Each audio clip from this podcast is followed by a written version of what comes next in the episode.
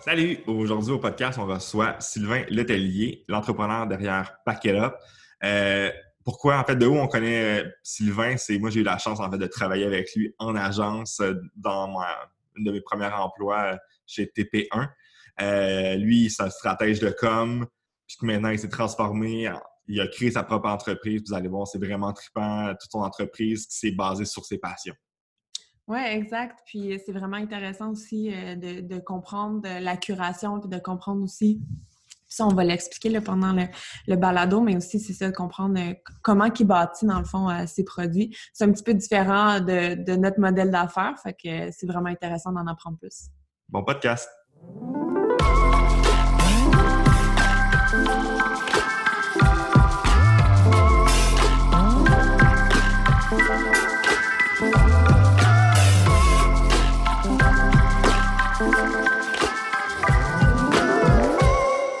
Salut et bienvenue à Demain Dimanche, le balado. Ici, c'est Jérémy. Salut, moi, c'est Gel. On est les cofondateurs de Demain Dimanche. Et aujourd'hui, on a la chance de recevoir notre ami et aussi l'entrepreneur derrière l'entreprise Pack Up, Sylvain Letellier. Salut, Sylvain. Salut tout le monde. Donc, pour commencer, comment ça va? Euh, écoute, ça va bien, honnêtement. Euh, la situation escalait, mais euh, on passe à travers. Puis, puis non, honnêtement, ça, ça va passer. Cool. En plus, il fait super beau aujourd'hui, comme on peut le voir chez toi. Et un peu moins chez nous. Euh, en fait, euh, pour commencer, est-ce que tu peux nous expliquer un peu à, haut niveau, là, si tu avais à, expliquer à ta mère c'est quoi Packet Up, comment tu l'expliquerais? Euh, alors, Packet Up, c'est une des définitions qu'on a, c'est Hobby in a Box. Fait que c'est tout ce dont tu as besoin pour découvrir, pratiquer un nouveau hobby. Tous les accessoires, ustensiles qui vont être nécessaires. Puis le point commun à travers tous ces hobbies-là, c'est toutes des choses que tu fais pour te tenir loin des écrans. Donc, ça peut être euh, dans la cuisine, à la maison, bricolage, jardinage, ça peut être en plein air, mais c'est toutes des activités dont tu n'as pas besoin d'avoir un téléphone avec toi pour, euh, pour en profiter ou, euh, un ordi. C'est un peu ça le, point commun. ça va être des kits de cuisine, ça va être des kits pour faire ses pâtes maison, pour faire ses cocktails, pour aller pêcher. c'est tout un tas de choses qu'on aide les gens à découvrir. Et de où est, venue ton idée, hein, de cette idée-là, en fait? Puis probablement, c'est Hobby in a Box, mais probablement que le premier, c'était un de tes hobbies et c'était quoi? Euh, en fait, c'est venu de, plusieurs choses qu'on crashait ensemble. Le premier truc, c'est que ça faisait longtemps que j'avais envie de me partir à un site de e-commerce puis que je réfléchissais à plein d'idées. C'est comme genre, on a tous un peu ces idées-là, là, où au moins les gens qui sont un, minimum entrepreneurs, c'est comme, ah, je devrais faire ça, je devrais m'acheter un site puis faire ça. c'est comme, ça popait comme ici et là. Puis je pitchais des idées à des amis puis des trucs comme ça. Puis effectivement, celle-là, elle est arrivée pas mal d'expériences personnelles, je te dirais, sur deux, sur deux trucs. Un des premiers kits qu'on a lancé, c'est la pêche, parce que je suis un tripot de pêche. Euh, puis il y a du monde qui me demandait Ah, j'aimerais ça aller pêcher avec toi. Puis là, comme tu commences à regarder qu'est-ce qu'il faut comme matériel, tu te pointes dans un, magazine, un magasin de pêche, c'est juste débile. Genre, n'importe qui qui est allé chez, chez Sale ou même Canadian Tire, c'est comme 3000 sortes de cannes à pêche différentes, à peu près genre un million d'agrès différentes. C'est comme genre les lignes, les trucs, c'est comme il y a juste, c'est impossible de savoir qu'est-ce que tu as besoin quand tu pars. Euh, je me suis dit, non, mais ça se peut pas, là. C'est sûr qu'il y a cinq choix faciles que tu peux prendre, puis que c'est ça qu'il faut que tu prennes, mais c'est expliqué nulle part. Il n'y a, jamais personne qui t'explique ça. Donc là, je me suis dit, mais OK, il y a probablement quelque chose à faire là-dessus juste pour aider les gens.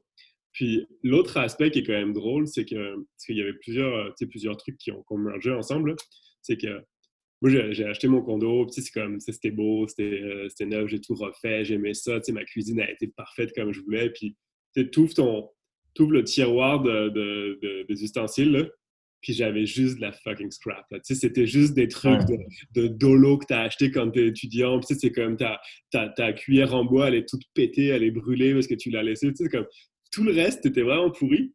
Puis je, regarde, je me disais, il faudrait que je change ça, il faudrait que je m'achète des couteaux. Puis je passais du temps sur Amazon pour essayer de trouver les trucs. Mais là, c'est la même chose. Il y a juste tellement de choix, tu sais pas quoi acheter. Là, tu te trouves dans l'espèce de canal de review par rapport. Ça fait genre une heure que tu es en train de lire des reviews sur des cuillères en bois, puis tu dis comme, OK, ma vie, c'est ça en ce moment, ça se peut pas, genre, il devrait y avoir quelque chose de plus On l'a fait récemment, là, acheter quelque chose que ça faisait longtemps qu'on n'avait pas acheté, genre une imprimante. puis honnêtement, je pense que j'ai perdu genre trois heures, puis à la fin, je suis sortie de là, j'avais pas plus de rien concret, là, c'était juste plus mélangé, là, je comprenais plus rien. c'est un rabbit hole, là, ça devient infernal. Là. Tu, te rends compte, tu sais, ça n'a pas de chance, pas de sens. Puis là, tu regardes, c'est comme, OK, l'imprimante qui a 4 étoiles, et sais, comme 4 étoiles et demie, est-ce qu'elle est mieux que celle qui a 4.2? Puis là, tu lis, tu sais, c'est comme, t'as fait ton choix, puis là, tu tombes sur un review de quelqu'un qui dit comme, non, achetez pas ça, c'est la pire marde. Et là, t'es comme, ah oh, shit, mon univers vient de se détruire parce que, tu sais, genre, lui, il n'était pas, il était pas content de son imprimante, genre, qu'est-ce que je fais maintenant?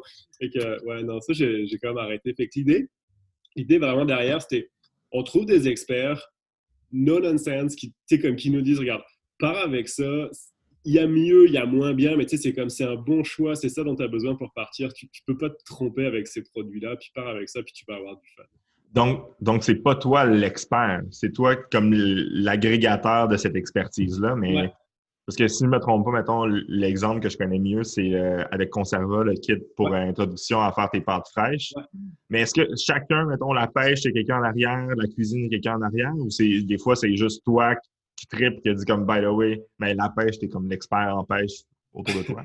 Mais ouais, non, la, la, pêche est tombée comme ça. Puis, tu sais, honnêtement, j'ai lu beaucoup. Tu sais, même euh, moi, je suis, un pêcheur, mais je suis pas, euh, tu sais, j'ai jamais travaillé dans un magasin de pêche, puis je connaissais le matériel que j'avais, mais tu sais, ça m'a forcé à beaucoup lire, puis beaucoup apprendre. Mais je pense que c'était aussi ça le processus. C'est vraiment le premier il y a deux ans. Là. Puis après, je me suis dit, non, mais je peux pas être là. Si je veux en avoir plusieurs, qui était ça l'idée, c'est comme de proposer plein de genres d'activités comme ça. Je peux pas me dire que je suis l'expert dans tous ces trucs-là. Puis non. moi, ce que j'aime aussi, le projet, je trouve qu'il a vraiment grandi même pour moi quand j'ai commencé à parler aux gens, puis à me rendre compte qu'il y avait des gens qui tripaient, tu sais, comme vraiment comprendre leur expertise, tu sais, pourquoi, pourquoi savoir pourquoi tel produit il est mieux, tu sais, le petit truc, puis c'est l'opposé justement de lire des reviews. Comme moi, je tripe parce que tu parlais des gars de Conserva. Tu sais, j'ai passé vraiment du temps avec eux. On discutait, tu sais, ils m'expliquaient, tu sais, ils m'ont montré leur truc. Ils disaient, ah, tu sais, genre ça, c'est un petit balai, je l'ai acheté à la, à la quincaillerie à côté, mais ça sert vraiment. C'est comme, tu sais, c'est pas des trucs que tu trouves dans les reviews, c'est pas des trucs que tu trouves nécessairement sur Internet. Puis le gars, il tripe tellement, c'est tellement beau de le voir aller, de faire ses pattes, que tu es comme, ah, j'ai juste envie de partager cette passion-là avec quelqu'un. Fait L'aspect curation, il est, vraiment, il est vraiment plus venu au fur et à mesure. Puis maintenant, à chaque fois, je travaille avec des gens. OK. Puis, puis là, tu, la majorité de ta business, est-ce que c'est tu, tu, vends à des particuliers ou tu peux tu vends des fois à des entreprises qui, parce que encore là, Conserva, je sais que leur, boîte est présente à leur magasin, mais tu c'est quoi les toutes les façons que tu, proposes ton, ton entreprise? Ben, tu sais, comme je te disais au début, je me disais, ouais, je vais me trouver un petit, je vais me faire un site de e-commerce, j'ai envie d'essayer ça. Tu sais, comme je me disais, euh, tous les gens qui sont comme moi, ils vont vouloir acheter ces produits-là, ça va être facile, je suis sûr qu'ils vont triper. Et là, je suis parti full B2B, B2C euh, au début, donc vraiment, tu sais, comme on se part à Shopify, on y va, go, on est parti, on va faire de la pub sur Facebook. Euh, puis je me suis rendu compte que c'était pas mal plus compliqué que ce qu'on pensait. Tu sais, il y a vraiment, il y a vraiment une ligne très, très fine sur le, en, en e-com, puis d'aller chercher, tu sais, comme c'est bien beau de vendre, mais il faut que tu arrives à trouver les gens, que ça ne te coûte pas une fortune. Il comme faut que tu fasses de la publicité, il faut, que tu arrives à ça. Puis il y a une différence entre vendre puis faire des profits. C'est comme si tu dépenses euh, genre 200% de ta, marge parce qu'il faut que tu payes des pubs Instagram constamment puis des influenceurs qui des trucs. C'est comme c'est vraiment compliqué. Moi, c'est ce que je dis à tous les gens qui partent là, en ce moment. Tout le monde voit des pubs Wayfair euh, constamment, là, genre sur Facebook, comme ils sont en train de marcher. Chaque nouveau client leur coûte 290 dollars en marketing. C'est leur coût d'acquisition. Wow. Toi, tu te bats contre quelqu'un qui a. C'est bien, ça coupe un peu.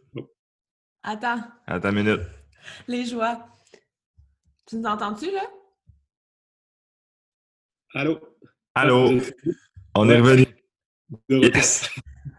Coupé. Je euh, pense qu'officiellement, ça va être notre premier montage. bon.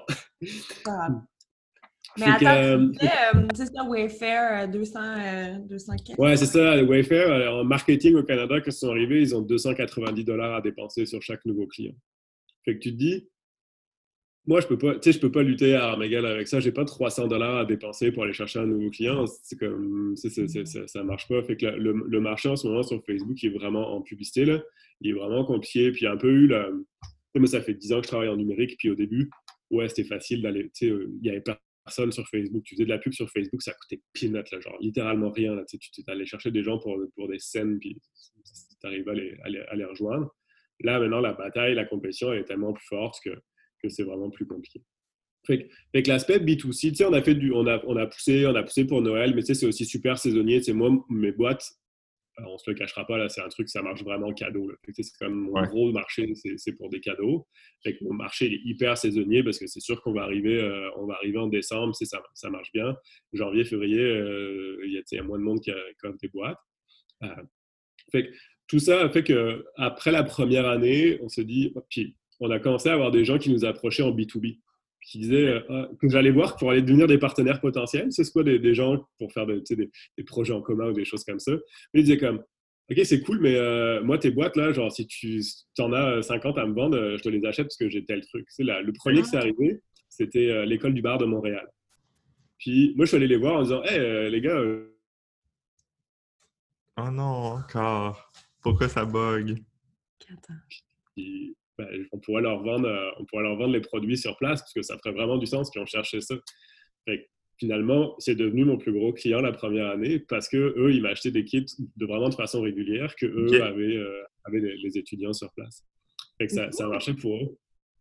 Euh, après ça, je vais aller voir Van Life, qui, était, des vannes aménagées à super belle compagnie. Puis je leur ai dit Ah, dans vos vannes, moi, je vous prête des cannes à pêche, puis mettez des cannes à pêche, je vous me ferai un petit peu de contenu.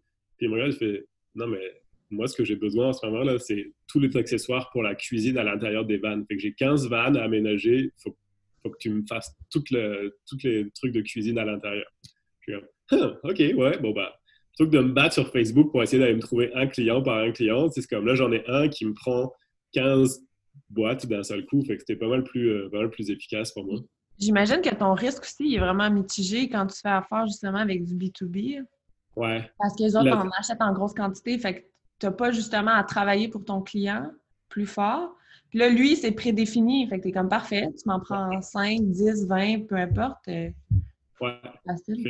Ben, au début, je te dirais, le truc, c'est qu'eux, ils, ils sont un peu plus. Euh, je peux pas, je peux moins me permettre d'avoir des, des, marges plus importantes. C'est comme ils vont mettre beaucoup plus sur les, sur les coûts. Fait que, au début, tu es comme, OK, ils, il va falloir que je coupe un peu.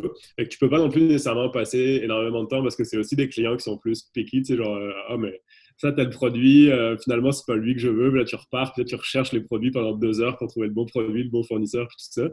Fait qu'il y a quand même un, espèce de sweet spot du nombre de commandes. Et tu sais, au début, je prenais un peu tout ce qui était en B2B. Là, euh, tu m'avais dit, je te prends trois boîtes, je l'aurais fait.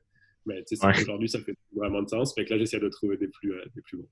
Puis comment est-ce que tu trouves tes, tes fournisseurs? Parce que sais, techniquement, tu es un third party qui vend à quelqu'un d'autre.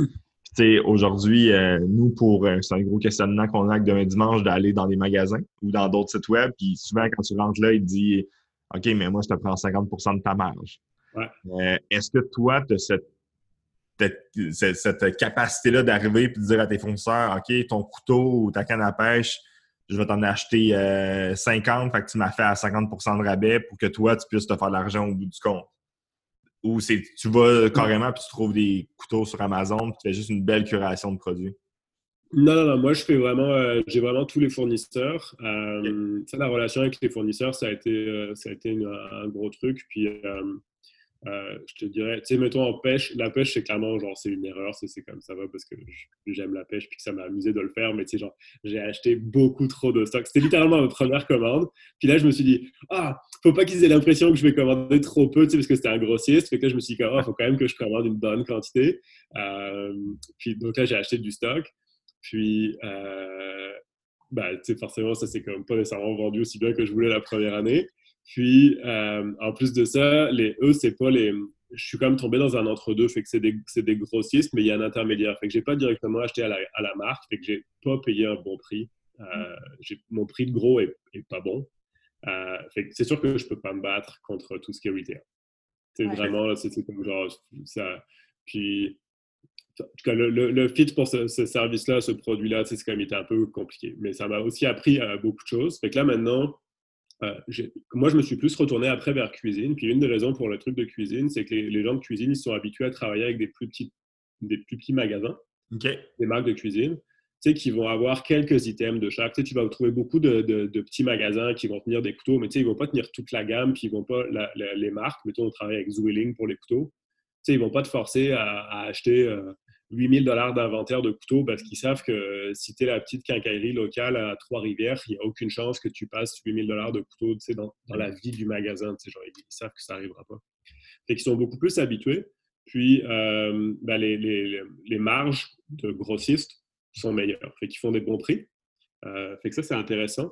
Une chose que j'ai pas fait, moi, dès le départ, je voulais vraiment avoir des produits de qualité. C'était vraiment l'idée. J'essaie de, me tenir assez loin de, du pure made in China, tu sais, genre 100%. il y a plein de monde qui me dit Ah, mais tu devrais trouver des trucs sur AliExpress, puis fais une commande en gros. Puis, c'est comme moi, genre, honnêtement, j'ai jamais fait ça. Mm-hmm. Il y a une chose que ça, il y a une chose que ça, que ça m'apporte, c'est que tous les, la plupart des marques avec, j'ai signé, avec qui j'ai signé des ententes, c'est des grosses marques. Euh, tu sais, Oxo pour la cuisine, euh, c'est des, des, marques comme ça. Puis eux, ils ont, tu signes une entente que tu n'as pas le droit de vendre. Ils font très, très attention. Je pense qu'ils sont un peu fait déborder au début, là, comme du monde qui a acheté du stock puis qui allait directement s'ouvrir un magasin sur Amazon. Mhm. Puis si tu achètes à 50%, prix wholesale à 50%, si t'es pas trop, euh, si tu veux juste faire de l'argent rapide, tu peux aller t'ouvrir un magasin euh, sur Amazon.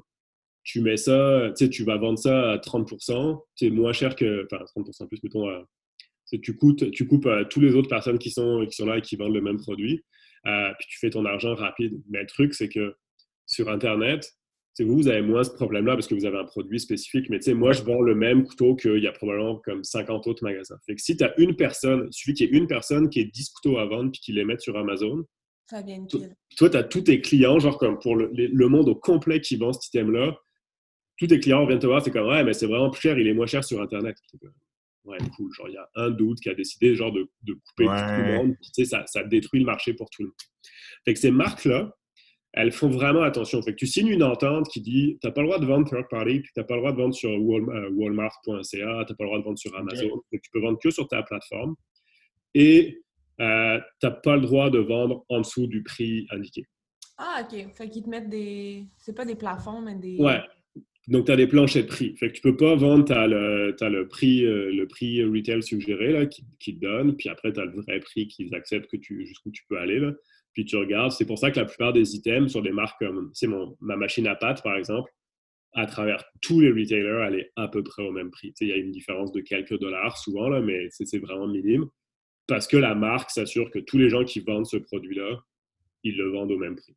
Mais toi, comment ça se passe justement? Parce que euh, dans ma tête, vous vendez des boîtes. Fait que théoriquement, par exemple, euh, le consommateur ne verra pas le prix d'un en particulier, il va voir le prix de ta boîte. Fait comment tu fais pour t'assurer que tes prix sont en accord avec justement tes, tes agreements que tu avais faits avec les fournisseurs? Mais tu vois, ça, ça va jusqu'au point qu'il y en a certains là, euh, qui, qui, dans le contrat, disent que tu n'as pas le droit de, par exemple, tu n'as pas le droit d'offrir, tu pas le droit de le mettre à un prix puis d'offrir un autre produit avec. Puis tu sais, que moi, je suis toujours dans, la, dans, la, dans, la, ligne euh, trouble, mais tu sais, genre, j'essaie de, j'essaie de pas couper. Eux, ce qu'ils veulent pas, c'est que, mettons la machine à pâte qui vaut normalement 99, qu'il y ait quelqu'un qui la vende genre 78 sur un site, que tu puisses comparer directement, surtout, surtout, surtout sur Amazon, que tu sais, c'est écrit euh, achetez-la à 78 chez ce, chez ce détaillant participant, genre, ou ce partenaire, ou je sais pas je sais pas comment il, appelle ça. Fait que là, ça, ça se voit directement.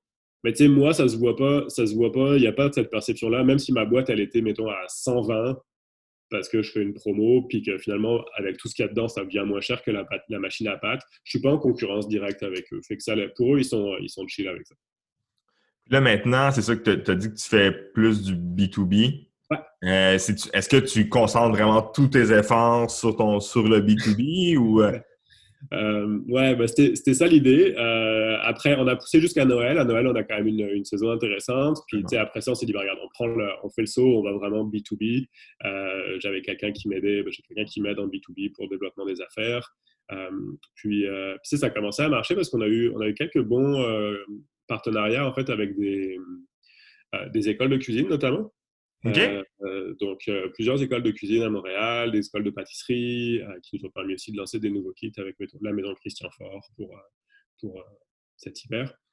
Et ça, c'était le fun. Mais ça, ça, ça, a commencé à mieux aller. Puis eux, ils prennent des plus grosses commandes. Puis potentiellement, c'est des, des, contrats qui deviennent intéressants. puis un autre qu'on a vraiment essayé de développer, c'était les cadeaux de bienvenue dans les condos. OK. puis ça, c'est né de. Il y a des agents immobiliers qui venaient nous voir puis qui disaient Ah, d'habitude, quand tu achètes un condo, des fois, ou une, un appartement, l'agent, il t'offre une bouteille de vin ou un cadeau, quelque chose comme ça. Mm. Puis il y a des gens qui venaient nous voir en disant hey, mais ça serait le fun, j'aime bien vos boîtes, je pourrais les offrir à un de mes clients. Tu sais, ils tripent sur euh, la bouffe, tu sais, je pourrais lui offrir un kit sur la bouffe ou sur les cocktails. Euh, ça, c'est arrivé comme ça, puis là, on s'est dit comme, ouais, OK, un par un, ça peut être un bon marché potentiel. Puis on s'est dit comme, qui c'est qui vend 300 appartements d'une shot? Et qu'on est, on est allé voir les promoteurs. Euh, puis ça, ça fait, ça fait un bon moment qu'on développe ça. Euh, puis toi, là, c'est un peu. Euh, c'est sûr, là, actuellement, ça. Ouais, est tombé à l'eau, mais on a, on a des partenaires, on, avait on était très, très, très proches là, de, de commencer à, on commençait à livrer là, au mois de mars, normalement, là, nos, premiers, nos premières boîtes à des promoteurs immobiliers. Euh, puis ça, c'est le fun parce que c'est des. des tu sais, on parle de 50, 100 commandes d'une shot avec des choses qui sont commandées longtemps en avance. Fait que pour un entrepreneur, c'est vraiment la, la personne te dit bon, on livre euh, février 2021, euh, telle date, faut que tu sois prêt. J'étais comme ok, cool. ça me donne six mois pour préparer mes trucs. J'ai jamais ça de ma vie d'habitude. Non, c'est malade. Pour nous, euh, c'est en fait ce genre d'avenue-là, c'est le coup qui nous intéresse quand même pas mal. C'est sûr qu'on s'est. Des fois, on a discuté avec certaines personnes, puis on dit que c'est quand même compliqué à développer, mm-hmm. ce genre de partenariat. Mais tu sais, là, il y a une bannière qui nous a approchés parce qu'ils fournissent des, immeubles à condo. Ils sont comme, mm-hmm. ça serait intéressant, mais là, nous, notre défi, c'est que les nouveaux immeubles à condo sont souvent avec des, balustrades en, vitre. Ouais. Là, notre produit actuel, c'est pas, c'est la seule version de balustrade, ça fonctionne pas. Fait que là, on travaille activement.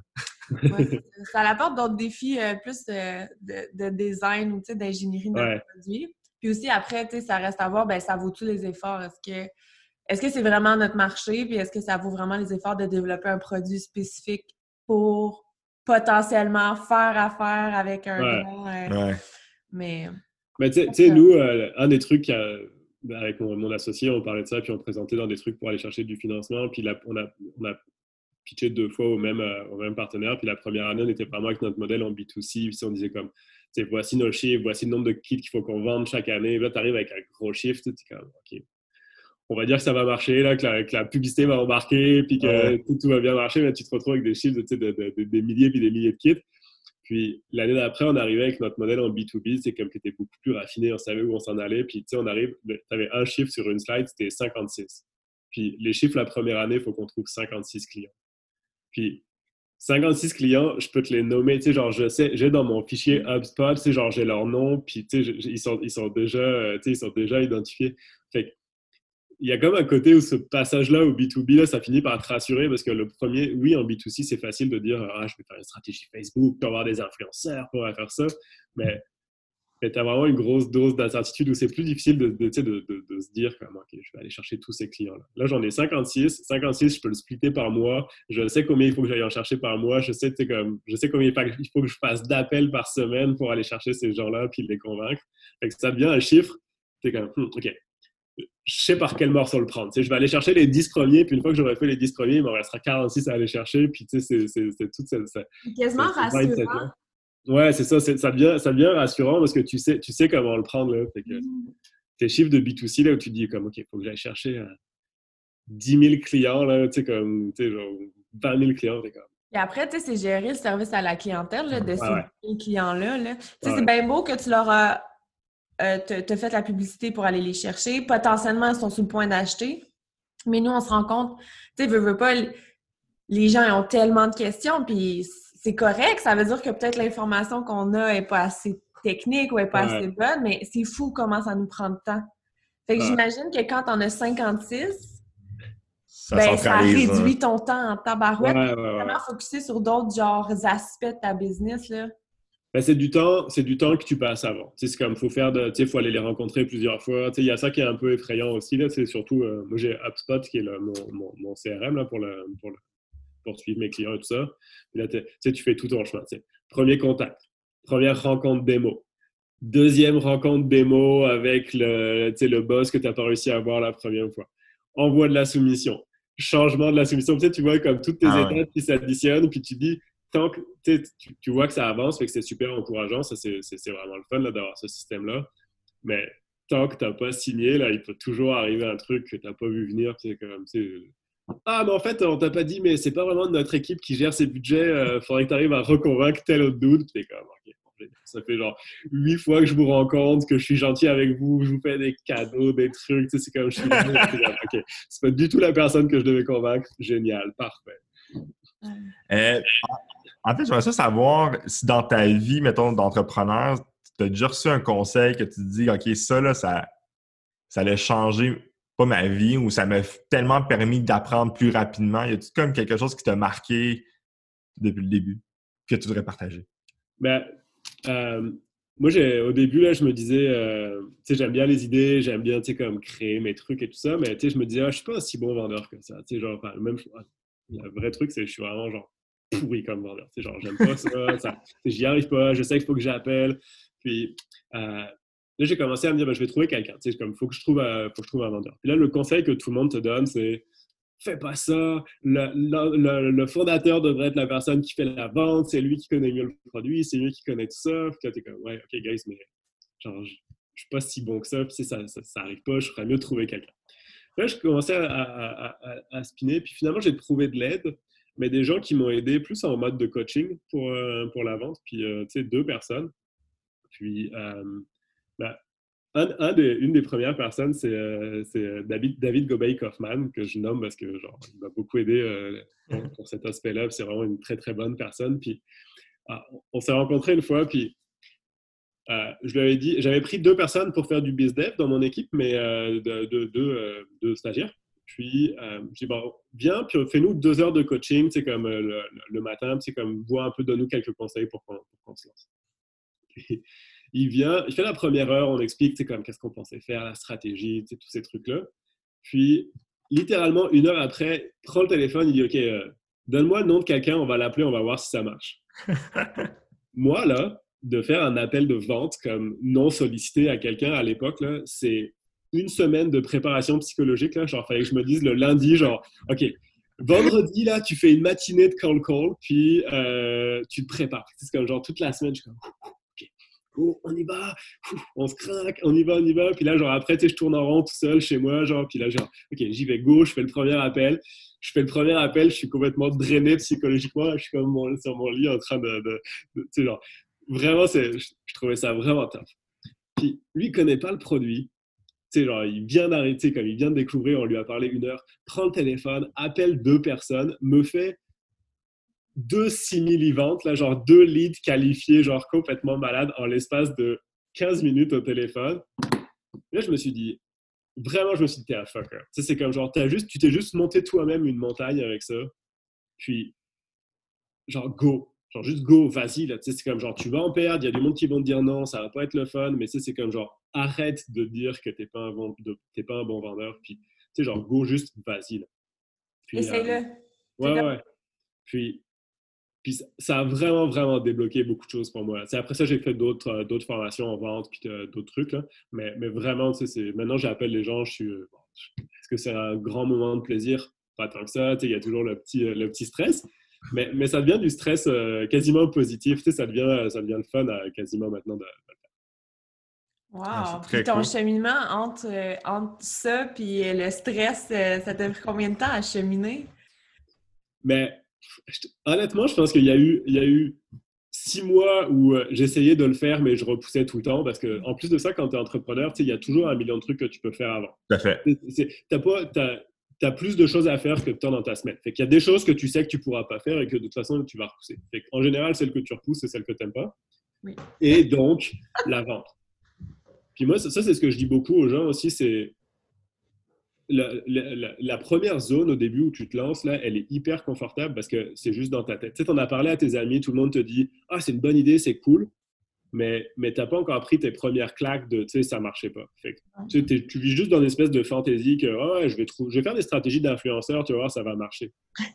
tu, fais tes trucs. La première phase, la première fois que tu fais ta stratégie d'influenceur, là, tu te rends compte que ça t'a rapporté genre 4 ventes, mais que ça t'a coûté euh, je sais pas combien de centaines de, de dollars. C'est comme ah ouais, en fait, le truc que j'avais prévu qui allait super bien marcher, puis que ma compagnie, c'est ça qui allait me payer mon, mon yacht puis mon chalet. Euh, ce plan-là, ce plan va falloir y repenser à deux fois. Fait, que cette zone-là, elle est hyper confortable. Puis la vente, c'était un peu la même chose. Moi, je me mettais dans une dans un espèce de, de trucs psychologiques que chaque fois que j'appelais, si quelqu'un me disait non, c'était Ah, mais ton modèle d'affaires ou ton produit, il marche pas. C'est là où je me disais que je m'en faisais une montagne. C'est comme mais non, c'est pas ça. C'est juste que tu as parlé à une personne qui est pour le moment pas intéressée. Mais tu sais, ça veut pas dire que ta compagnie n'a aucune chance de survivre. Mais tu sais, moi, la première fois, c'était ça. C'est comme ah non, désolé, on a déjà un fournisseur. Oh my god, non, ça marchera jamais. non, c'est pas ça, c'est pas ça l'histoire là. C'est lui, il a déjà un fournisseur. Ça veut dire qu'il donne de l'argent à quelqu'un d'autre. Il faut juste que tu sois meilleur que la personne à qui il donne de l'argent. Tu sais, c'est juste que tu faut que avances. Ah, c'est drôle. Et quoi, non, ça, ça a pris. il y a eu les six premiers mois où je vivais un peu dans le déni. Il y a eu euh, six mois où je me suis dit qu'il fallait que je trouve une autre solution que moi-même. Puis après ça, j'ai commencé à me dire qu'on allait, qu'on allait y aller, puis qu'on allait, allait faire de la vente, puis ça allait être le fun. Oui, euh, dans le fond, tantôt, tu as mentionné que tu avais deux, euh, deux helpers, deux stagiaires. Ouais. Là, tu les avais eu en même temps, dans le fond. Fait que Comment ça marche, mettons, quand pas t'engages, ben c'est ça, quand tu veux comme faire grossir ton équipe, Comment toi, ça a fonctionné? Euh, ben, les, stagiaires, c'est un peu euh, hit or miss. C'est comme il y en a avec qui ça se passe très bien, il y en a qui.